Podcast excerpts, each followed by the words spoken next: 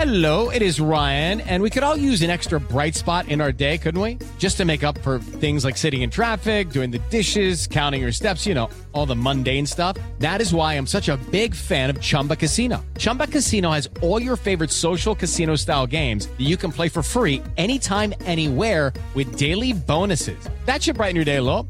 Actually, a lot. So sign up now at chumbacasino.com. That's chumbacasino.com. No purchase necessary. BGW. Void were prohibited by law. See terms and conditions. 18 plus.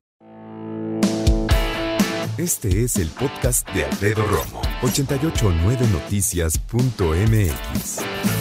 La gran pregunta que nos hacemos eh, de la pandemia, además de las cuestiones de salud, lo que más nos preguntamos es, disculpe, ¿cuándo regresan los niños a la escuela? Y hay papás que dicen, ay, no, Romo, ¿cómo crees? Yo quiero que se queden más tiempo aquí. Ay, no se hagan. Que bien quieren que sus hijos regresen a la escuela.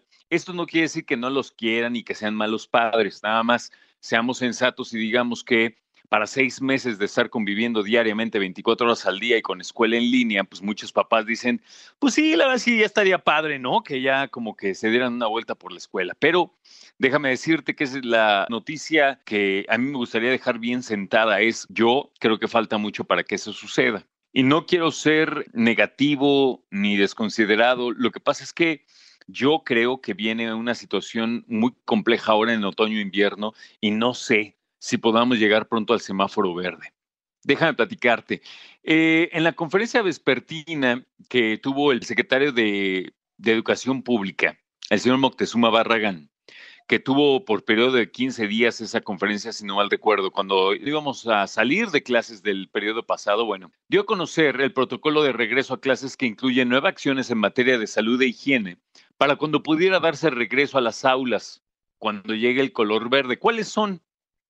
Déjame decirte, los comités participativos de salud escolar, filtros en las escuelas, se les va a pedir a los papás que envíen a sus chavos con un papel en el que se mencione que en la casa no hay ningún familiar con síntomas de COVID-19. También en esta parte los papás tendrían que estarle enseñando a los hijos, me, se me hace que vamos tardísimo, ¿no? Pero tendrían ya que saber los chavos a qué se le llama estornudo de etiqueta y cómo se hace. Acuérdate que es el que se lleva a cabo entre eh, el antebrazo y es para no esparcir precisamente gotículas que puedan llegar a otra persona y contagiarlo, ¿no? Generar un posible contagio. Mantener la sana distancia, garantizar el acceso a jabón y agua o gel antibacterial en la escuela, el cuidado de profesoras y profesores en grupos de riesgo, cubre bocas o pañuelos obligatorios, la sana distancia, que eso es importante, yo no sé cómo le van a hacer, por lo menos cuando yo iba en escuela, en la secundaria, por ejemplo, éramos 65, 66 alumnos en un salón en donde no podías estar más de 60 centímetros separados, ¿no? Pero bueno, también se van a regresar de manera escalonada, en donde unos vayan un día, otros días vayan otros, lugares asignados para los chavos, sobre todo para saber quién está sentado alrededor de quién en caso de un contagio. ¿A qué se refiere esto? A que si Pepito se enferma y entonces sabemos en una hoja, en un croquis del salón, quiénes estaban sentados cerca de él como para atenderlos inmediatamente. Que ya a estas alturas pues, tendrían que aislar a todo el salón, ya no importa si estabas atrás, adelante o a un lado, pero bueno. Ahora, lo interesante es que todos los niños, que tengan apellidos que empiecen de la A a la M de mamá, van a ir lunes y miércoles. Los chavos que vayan de la N de nene a la Z de zoológico van a ir martes y jueves.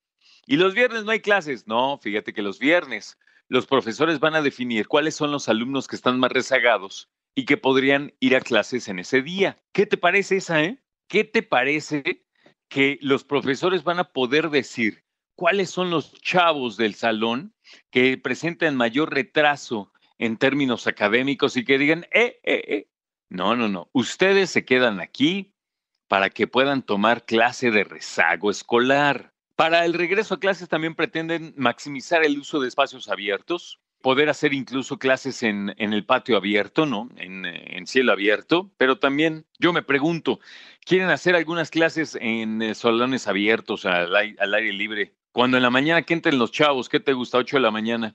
A ver, tómate una clasecita fuera en noviembre. Échate una clasecita fuera en febrero. Y eso que estamos hablando de la Ciudad de México. Pero por lo menos donde yo tengo entendido que hace mayor frío en el Valle de México son en Coajimalpa, en Álvaro Obregón, eh, en la parte rural de la ciudad, por allá es Xochimilco, Milpa Alta, y ya sin mencionar tomarte una clasecita al aire libre en Chihuahua, ¿qué te parece? Échate una clasecita al aire libre allá en Durango, en febrero. No, pues suena, suena machín, ¿no? Total, que quieren suspender también las ceremonias, reuniones que impliquen congregar aparte de la escuela, no se vale. Habrá que estar pendientes de la detección temprana de algunos contagios, de algunos casos, no importa si es niña, niño, joven, jovencita, profesor, profesora, director, directora, prefecto, prefecta, no importa. Y el apoyo socioemocional para docentes y estudiantes de lo que puede ser un regreso que represente temor para muchos de ellos, y no exagero, ¿eh? que de repente los niños como que no agarran la onda, pero tú como profesor, profesora, muchos incluso eh, a punto de jubilarse, y lo digo con todo respeto, en edad un poco más avanzada, en que se sientan vulnerables, pues no, no es una situación sencilla, ¿no? Solo Campeche llegó al semáforo verde. El secretario de Educación se va a reunir con el gobernador para darse una vuelta de reconocimiento y de una plática, vamos a ponerlo así, para ver si en algún momento va a ser factible que regrese Campeche a las clases presenciales. Y probablemente, déjame decirte, en mi opinión, lo hagan, sobre todo para ver en una, pues en un grupo bien focalizado y bien determinado, cómo se vería el regreso a clases en una escala pequeña en escuelas que ya decimos como Campeche, que es un estado que tiene muy poca población en comparación a algunos otros, ¿no? Entonces yo creo que probablemente si lo tomen como para hacer ese ensayo, vamos a ponerlo así. Escucha a Alfredo Romo donde quieras, cuando quieras. El podcast de Alfredo Romo en 889noticias.mx.